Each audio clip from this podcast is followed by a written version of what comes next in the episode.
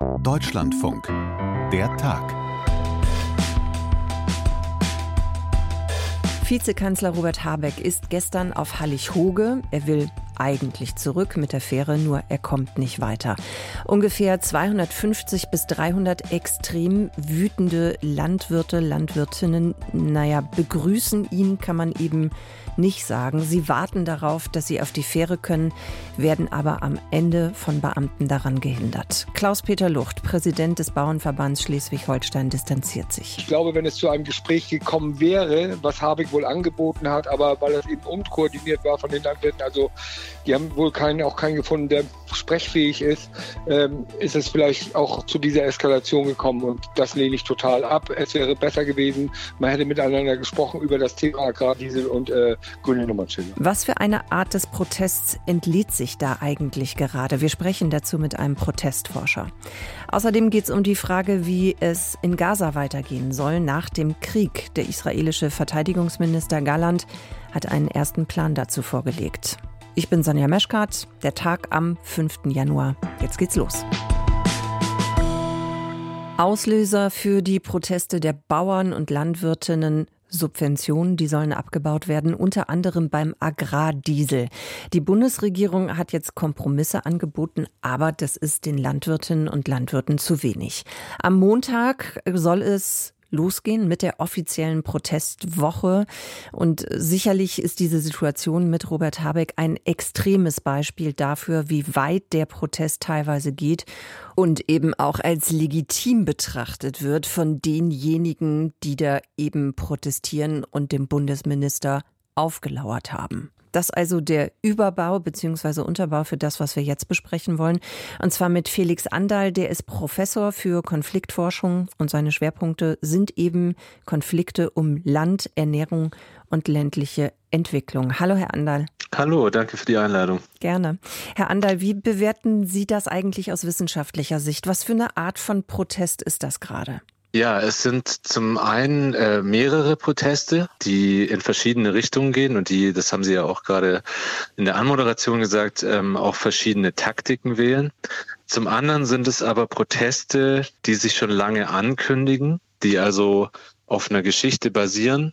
Und da muss man jetzt nochmal differenzieren, aber um mal einzusteigen, würde ich sagen, in der Bauern- und Bäuerinnenschaft gibt es schon lange Zeit ein Gefühl, dass man in der Gesellschaft nicht ausreichend ähm, anerkannt wird, nicht ausreichend entlohnt wird ähm, und dass die harte Arbeit, die Bäuerinnen und Bauern jeden Tag äh, aufs Feld bringen oder wo auch immer sie arbeiten, nicht angemessen gesellschaftlich anerkannt ist. Und ähm, diese Subventionskürzung ist aus meiner Sicht jetzt vor allem der Anlass, aber nicht der ausschließliche Grund für diesen großen Aufmarsch ähm, von verschiedenen Gruppen ähm, und die, die große Unzufriedenheit, die sich der Bahn bricht.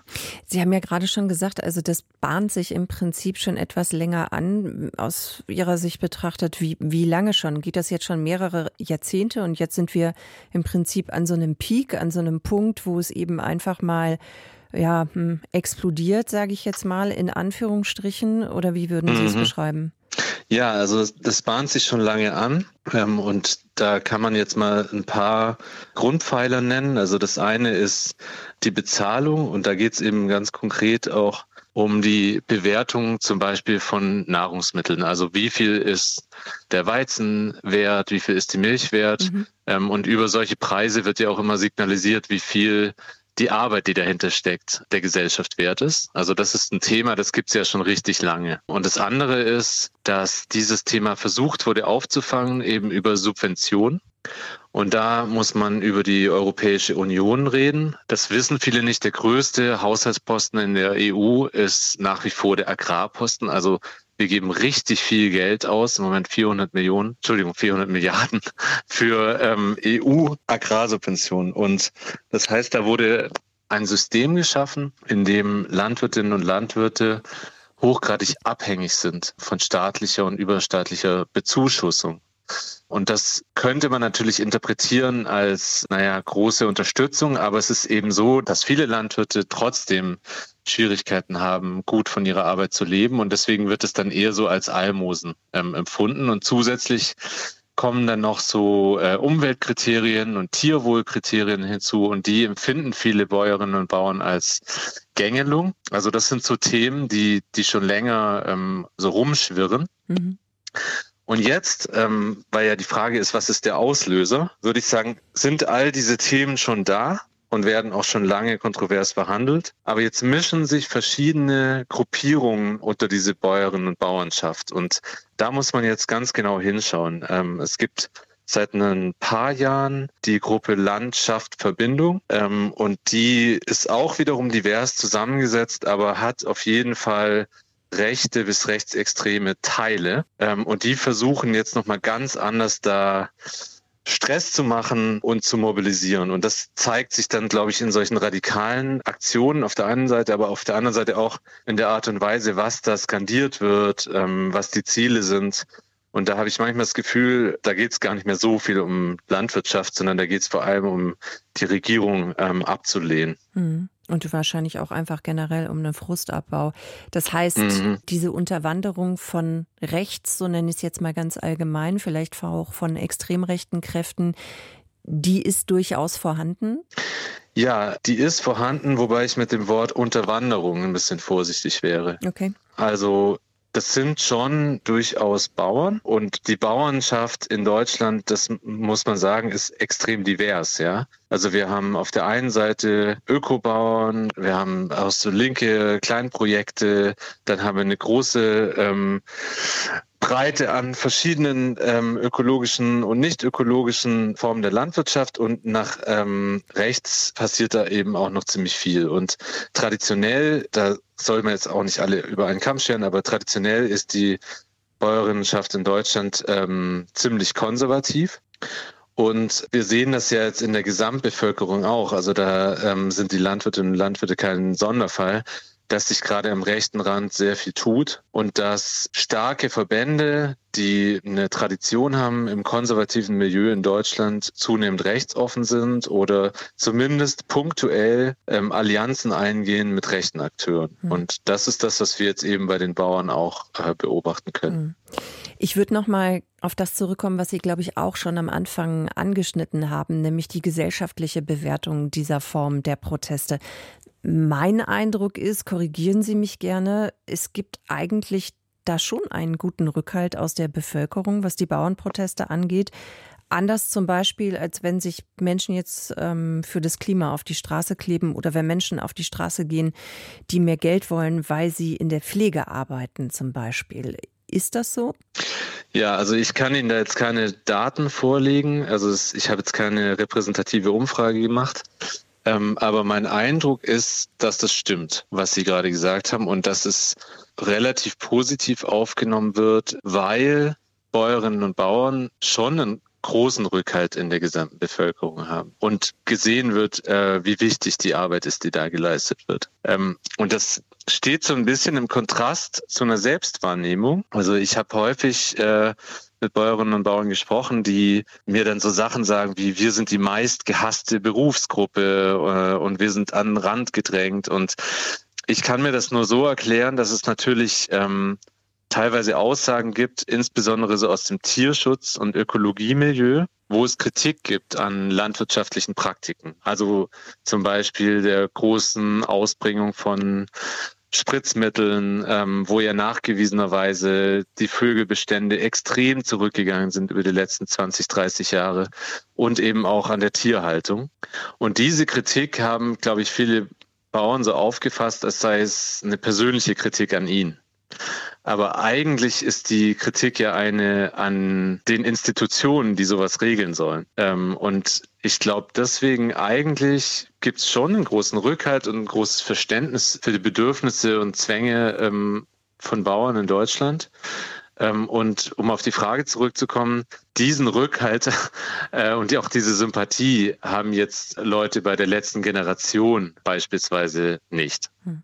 Ich habe mich gefragt, woher diese unterschiedliche Bewertung kommt. Und ein, eine Sache, die ich da so durchgedacht habe, ist, geht es vielleicht auch darum, dass Landwirte wirklich die Versorger sind? Also spielt mhm. dieser Aspekt auch eine Rolle? Das würde ich auf jeden Fall so sehen. Und ähm, zudem, also das ist erstmal ja auch ein ganz rationaler Grund. Also die Bauern sind einfach total wichtig äh, für uns als Gesellschaft und, und leisten da enormes. Und das wird auch so anerkannt. Und deswegen, weil sie so eine wesentliche Säule unserer Gesellschaft sind, äh, wird ihnen auch erstmal zugehört. Und das ist ja auch erstmal sehr gut. Das andere ist, dass die Bäuerinnen und Bauern in den letzten Jahrzehnten auch sehr gut darin waren, sich eine politische Lobby aufzubauen. Und da muss man den Bauernverband nennen, der würde ich sagen, einer der einflussreichsten Lobbyverbände in Deutschland und eben auch in der Europäischen Union ist. Es ist so ein bisschen schade, weil dieser Bauernverband spricht für die Bauernschaft, genießt hohes Ansehen, ist auch sehr stark verkuppelt mit der CDU und der CSU. Also da gibt es große Überschneidungen. Und insofern sind die gesellschaftlich einfach sehr stark verankert. Und ähm, das erklärt, glaube ich, warum große oder ja, große Gruppen in der Gesellschaft prinzipiell erstmal geneigt sind, denen zu glauben, wenn sie was sagen. Und das ist jetzt im, im Umkehrschluss bei der letzten Generation nicht so. Ja, also selbst wenn viele Leute vielleicht mit den Inhalten eigentlich einverstanden sind, ja. wissen sie, mhm. wissen sie nicht, wer, wer sind diese Leute? Sind das irgendwelche Studis oder wissen wir jetzt nicht so genau? Also die sind einfach nicht so stark verankert in der institutionellen Gesellschaft und in der Politik und sie haben auch nicht das Geld. Also der Bauernverband mobilisiert eben auch äh, Geld, um Lobbyarbeit zu machen und hat das seit langem getan und ähm, hat auch Themen einfach gesetzt. Und durch diese Themensetzung werden die Diskussionen dann auch betrachtet. Ähm, ich finde es persönlich schade, weil gerade in diesen Agrarthemen, ähm, das wird jetzt vielleicht ein bisschen speziell, aber ähm, ich finde es ziemlich wichtig, da gibt es eine große Mehrheit von Leuten, die sagen, ja, wir sollen Landwirtschaft unterstützen. Und die Frage ist natürlich, wie. Und wir haben uns jetzt, und da muss man den Namen Julia Klöckner nennen, in einem System festgesetzt, nämlich den EU-Agrarsubventionen. Die wurden 2020 erneuert. Die kann man leider nur alle sieben Jahre wieder neu ähm, verhandeln. Und da wurde eben dieses ja, industrielle Landwirtschaftssystem wiederum festgeschrieben. Und wenn man mal da drin ist, dann gibt es eigentlich fast nichts mehr, was man machen kann, weil die Bauern sind objektiv von diesen Subventionen abhängig. Und wenn man jetzt davon was wegnimmt, wie die Bundesregierung es gerade getan hat, dann gibt es schon einen guten Grund für die Bäuerinnen und Bauern, da ähm, alarmiert darauf zu reagieren. Hm. Jetzt ist aber halt die Frage, gäbe es nicht ein besseres System für die Landwirtschaft, wo ähm, nachhaltig und äh, ökologisch und tierfreundlich gewirtschaftet werden könnte, was dann auch gesellschaftlich anerkannt würde.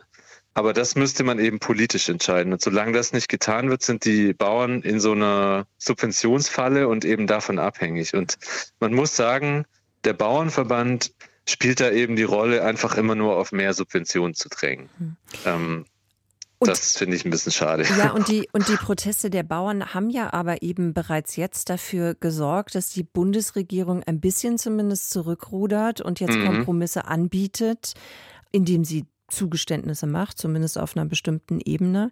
Liegt das, dass es diese schnelle politische Reaktion gibt, liegt das auch an der Art des Protestes oder warum gelingt das in diesem Fall schneller als bei anderen Protesten? So scheint es zumindest.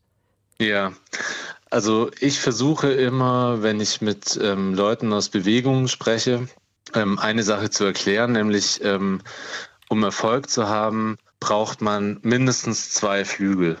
Man braucht radikale Proteste, die sich Gehör verschaffen. Und man braucht aber auch moderate Kräfte, die in der Lage sind, das im politischen Mainstream zu kommunizieren und dann institutionellen Druck aufzubauen. Und wenn die beiden Flügel effizient zusammenarbeiten, dann lässt sich politischer Wandel generieren.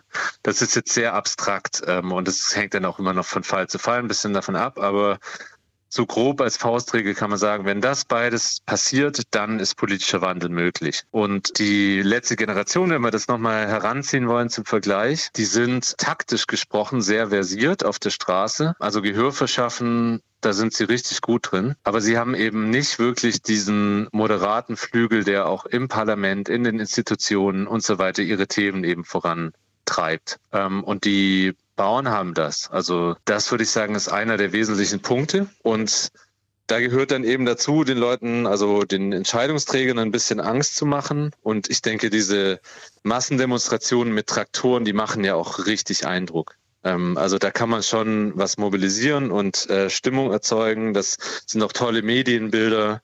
Also da kriegt man wirklich äh, Aufmerksamkeit für seine Themen. Und wenn dann aber gleichzeitig noch ein anderer Flügel, also der Bauernverband, große Teile der CDU institutionell Druck machen ähm, und den Eindruck vermitteln, das ist wirklich eine seriöse Sache und da geht es um was. Ich glaube, das, das, ist so ein bisschen eine Grundbedingung dafür, dass äh, EntscheiderInnen dann, dann handeln. Herr Andal, dann danke ich Ihnen sehr, dass Sie uns dieses dann am Ende doch auch wieder komplexe Thema ein bisschen auseinandergenommen und aufgedröselt haben. Herzlichen Dank fürs Gespräch. Ja, danke Ihnen und schönen Abend. Fast drei Monate Krieg in Israel im Gazastreifen, ausgelöst durch den Angriff der Terrororganisation Hamas am 7. Oktober bei dem über 1100 Menschen getötet wurden und 250 Menschen als Geiseln verschleppt. Seitdem bombardiert Israel den Gazastreifen, um die Hamas zu vernichten, so sagt es Benjamin Netanyahu. Und bei diesen Angriffen sind schätzungsweise mehr als 22.000 Menschen ums Leben gekommen. Wie soll, wie kann es weitergehen im Gazastreifen, wenn dieser Krieg vorbei ist? Das ist eine Frage, die vielleicht nicht an oberster Stelle steht bei den Israelis, die immer noch Angehörige vermissen, weil sie Geiseln der Hamas sind. Für die stellen sich natürlich ganz andere Fragen. Aber auf politischer Ebene ist das natürlich ein Aspekt, der mitgedacht werden muss. Julio Segador, unser Korrespondent, kann uns mehr dazu sagen in Tel Aviv. Julio, der Plan, den Verteidigungsminister Galant vorgestellt hat, besagt, wenn die Kämpfe vorbei sind, dann soll weder die Terrororganisation Hamas noch eine israelische Zivilverwaltung in dem Gebiet das Sagen haben. Kannst du das für uns übersetzen? Was bedeutet das genau? Also es ist ein vierstufiger Plan, der hat sehr, sehr viele Einzelteile, aber was du eben ansprichst, da geht es ja um die Zivilverwaltung. Und da sagt Verteidigungsminister Joachim Galland, dass eben lokale palästinensische Kräfte, die zuvor nicht der Hamas zugerechnet wurden, die also distanziert waren von der Hamas, da geht es wohl eher um Clans, die dort im Gazastreifen gelebt haben, dass die die Zivilverwaltung übernehmen sollen. Also Israel, sagt er ganz klar, Joachim Galant, wird nicht für das zivile Leben im Gazastreifen verantwortlich sein. Aber er hat eins klar gemacht gleichzeitig, und jetzt müssen wir natürlich ein bisschen trennen, jetzt geht es nicht ums Zivile, sondern es geht ums Militärische. Aus militärischer Sicht soll es für Israels Militär keine Beschränkungen geben. Also sie wollen dort weiterhin militärisch frei operieren. Also man könnte es auf den Nenner bringen, alles Zivile soll eben von lokalen palästinensischen Kräften geregelt werden. Das Militärische, da hat weiter Israel den Daumen drauf. Okay, du hast ja gerade schon gesagt, das ist so ein vier mehrstufiger Plan. Was sind denn noch die anderen Stufen oder die anderen Punkte? Ja, der andere Punkt ist äh, relativ eng zu sehen mit der zivilen Verwaltung, wo wir ja eben gesagt haben, lokale palästinensische Kräfte. Da geht es um den Wiederaufbau. Also wir müssen uns ja einfach vor Augen halten, dass der Gazastreifen jetzt schon zu einem sehr, sehr hohen Prozentsatz zerstört ist. Also mhm. es gibt Schätzungen, dass 70 bis 80 Prozent der Gebäude äh, nicht mehr intakt sind, dass die Menschen dort nicht mehr leben können. Also es muss ja irgendwie einen Wiederaufbau geben, jemand, der sich darum kümmert, dass sowas auch geregelt wird. Und da muss natürlich eminent viel Geld auch reinfließen, denn so ein Wiederaufbau, der ist teuer. Das wissen wir aus anderen Regionen, wo es ähnliche äh, Sachen gab oder, oder Naturunglücke, das ist sehr, sehr teuer. Da wird es sicherlich Geberkonferenzen geben. Und da stellt sich Galland eben vor, dass es eine multinationale Truppe ist, die äh, eben diesen Wiederaufbau organisiert. Und er spricht äh, von den USA, von europäischen, westeuropäischen Ländern. Also ich denke mal, er meint hier die Europäische Union im Wesentlichen und gemäßigte arabische Länder. Die sollen den Wiederaufbau organisieren. Arabische gemäßigte Länder, wer könnte das sein? Das könnte Ägypten sein, das könnte möglicherweise auch Marokko sein oder die Vereinigten Arabischen Emirate. Diese drei Länder haben ja relativ gute Beziehungen gehabt vor dem 7. Oktober zu Israel. Hm. Ich habe mich noch gefragt, Julio, warum es diesen Plan eigentlich jetzt gibt. Also hat das was zu tun mit dem Druck, der ja dann eben auch auf Netanyahu lastet? Ich erinnere mich daran, dass die israelische Armee ja vor kurzem auch irgendwann mal hingegangen gegangen ist und gesagt hat, also eigentlich wollen wir diesen Krieg so auf diese Art und Weise jetzt auch nicht ewig weiterführen. Warum der Plan jetzt? Weil der Druck sehr, sehr groß ist, dass solche Pläne vorgelegt werden. Und äh, es ist ja so, dass heute auch äh, Anthony Blinken, der US-Außenminister, in die Region kommt. Und auch er wird diese Frage stellen, wie soll es eigentlich mal nach dem Krieg weitergehen?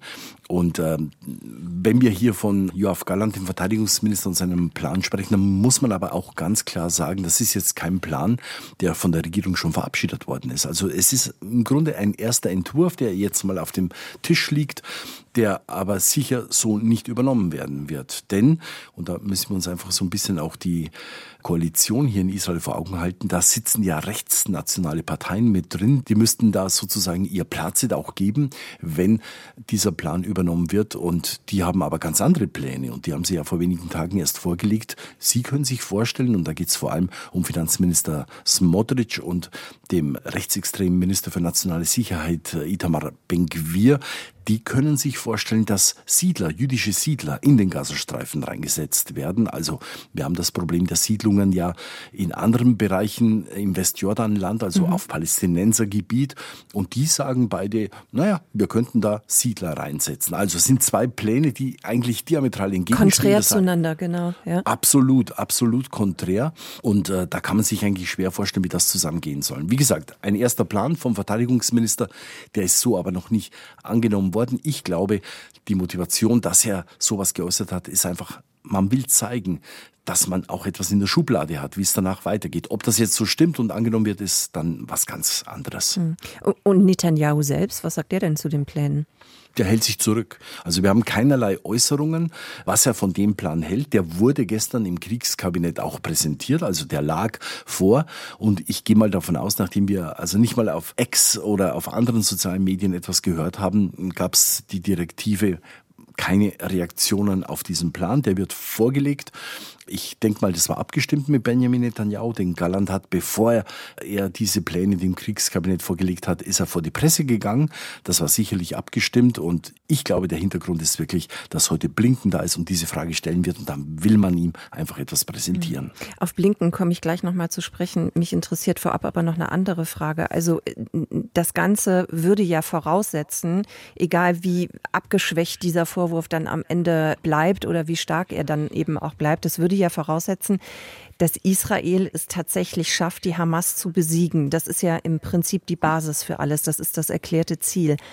Aber wie realistisch ist das? Also wie groß ist die Hamas im Gazastreifen? Wie viele sind bereits getötet worden? Gibt es dazu eigentlich Zahlen? Also es gab schon vorab äh, Zahlen, wie viele Kämpfer die Hamas hat und aber auch da bewegt man sich natürlich im Bereich der Schätzungen und äh, man hat immer so gesagt, naja, 20 bis 30.000 Männer der Hamas sind unter Waffen, das sind also die Hamas-Kämpfer. Man muss dann die Funktionäre, also eher die politische Ebene ein bisschen davon unterscheiden. Und ja, wie viele sind schon getötet worden? Es war aber immer so eine Zahl auch äh, in, in den Medien äh, von Experten, dass etwa zwischen 8.000 und 10.000 Hamas-Kämpfer getötet worden sind. Also es sind noch sehr, sehr viele da. Und man sieht ja auch, dass die Kämpfe weitergehen. Also das ist ja so ein bisschen das Widersprüchliche auch. Man legt jetzt Pläne vor, wie es danach weitergehen soll, befindet sich aber noch mitten in den Kämpfen. Ähm, Im Norden des Küstenstreifens ist es so, dass hier die Israelis sagen, dass sie in ein paar Tagen dieses Gebiet weitgehend unter Kontrolle haben. Das ging sogar so weit, dass Netanyahu bereits davon gesprochen hat, dass möglicherweise wieder die Bevölkerung in den Nordteil oder Teile der Bevölkerung in den Nordteil zurückkehren können. Und äh, auf der anderen Seite im Süden wird heftig gekämpft, auch heute noch. Jetzt vor wenigen Minuten wieder habe ich Meldungen bekommen, dass äh, wirklich sehr, sehr schwere Kämpfe vor allem im Khan Yunis im Süden des Küstenstreifens stattfinden. Da wird ja Yahya Sinwar vermutet, also der Chef der Hamas im Gazastreifen. Er soll ja verantwortlich sein, hauptsächlich für diesen verheerenden Terrorangriff am 7. Oktober. Und ihn will man natürlich, er ist der meistgesuchte Mann im Gazastreifen und der wird eben da im Süden vermutet. Deshalb ist da das Militär auch so aktiv derzeit. Jetzt komme ich nochmal zurück auf Blinken und die Rolle, die die USA dann eben auch bei einer ja, Vermittlung ähm, spielen. Dieser ganze Prozess, über den wir jetzt gerade schon gesprochen haben, den, der theoretisch vorbereitet wird, den soll die USA begleiten. Und die USA haben ja schon gesagt, das habe ich zumindest hier gelesen, dass die Fatah doch bitte die Kontrolle im Gazastreifen übernehmen soll. Aber liegt darin nicht auch schon wieder die Krux, gerade wenn man bedenkt, dass die Hamas im Gazastreifen und die Fatah im Westjordanland ja zerstritten sind, es im Prinzip keine politische Organisation gibt, die die Palästinenser und Palästinenserinnen und ihre Interessen, ich sage jetzt mal, angemessen vertreten. Das ist auf jeden Fall eine Krux, das muss man so offen sagen, denn im Vorfeld schon war es ja so, dass die Fatah äh, im Westjordanland, wo sie ja an der Macht ist, wo sie das Sagen hat, eigentlich auf eine nur sehr, sehr geringe Unterstützungszahl noch äh, zurückblicken können. Also wenn, man die letzten Umfragen so sieht, dann sind es gerade mal 10, 15, maximal 20 Prozent der Bevölkerung, die hinter der Verdacht stehen. Da hat die Hamas nicht zuletzt äh, dadurch, dass sie während der Waffenruhe ja palästinensische Häftlinge aus den israelischen Gefängnissen loseisen konnte, kräftig gepunktet. Und äh, man sieht sehr, sehr viele grüne Hamas-Fahnen im Westjordanland. Also auch da ist die Fatah eigentlich im Hintertreffen. Und du hast es völlig korrekt gesagt. Die soll jetzt sozusagen aus Sicht der USA die Macht übernehmen. Eine äh, Partei, die zutiefst korrupt ist, das äh, ist belegt aus den vergangenen Jahrzehnten eigentlich. Eine Partei, an deren Spitze ein Mann steht, der bald auf die 90 zugeht, der ja senil wirkt, man kann es nicht anders sagen, der kaum noch in der Öffentlichkeit auftritt. also Mahmoud Abbas meinst du, ne? Mahmoud Abbas, genau, mhm. den Palästinenserpräsidenten, und von dem man ausgehen muss, wenn der irgendwann stirbt, gibt es erst einmal Nachfolgekämpfe. Also die äh, Palästinenser unter sich sind sich nicht grün und gerade da soll jetzt die Fatah nach Ansicht der USA die Macht übernehmen. Also ich halte das für sehr, sehr fragwürdig, aber auf der anderen Seite, wer soll es denn sonst machen? Der israelische Ministerpräsident Benjamin Netanyahu lehnt es ab, dass die Fatah hier im Gazastreifen künftig eine stärkere Rolle auch einnimmt. Äh, was jetzt Galland gemeint hat mit lokalen palästinensischen Kräften, ob das Clans sind, wer auch immer, also das ist alles sehr, sehr nebulös. Mhm. Auf jeden Fall, glaube ich, ist es ein Riesenproblem, wenn man einerseits sagt, die Palästinenser sollen selber künftig den Gazastreifen verwalten. Auf der anderen Seite weiß man nicht, wer das eigentlich ist genau.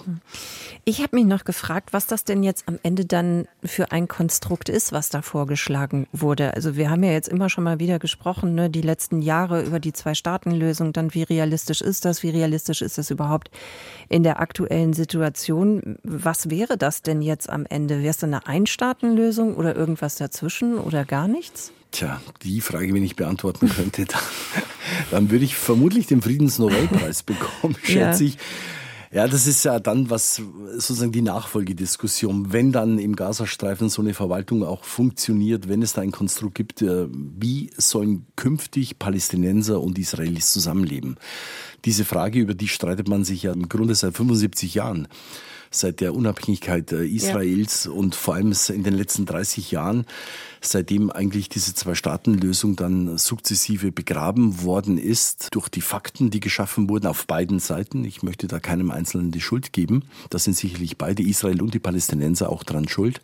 Aber das ist die große Frage und die zu beantworten ist fast unmöglich, denn wenn man sich die Fakten anguckt, eine Zwei-Staaten-Lösung würde ja heißen, dass vor allem im Westjordanland die Palästinenser das Gebiet, das jetzt von Siedlern besetzt ist, zurückbekommen. Und das halte ich für ausgeschlossen. Man kann möglicherweise noch reden über Gebietstausch, aber auch das halte ich für ausgeschlossen, denn ich glaube nicht, dass Israel Gebiete zurückgeben würde.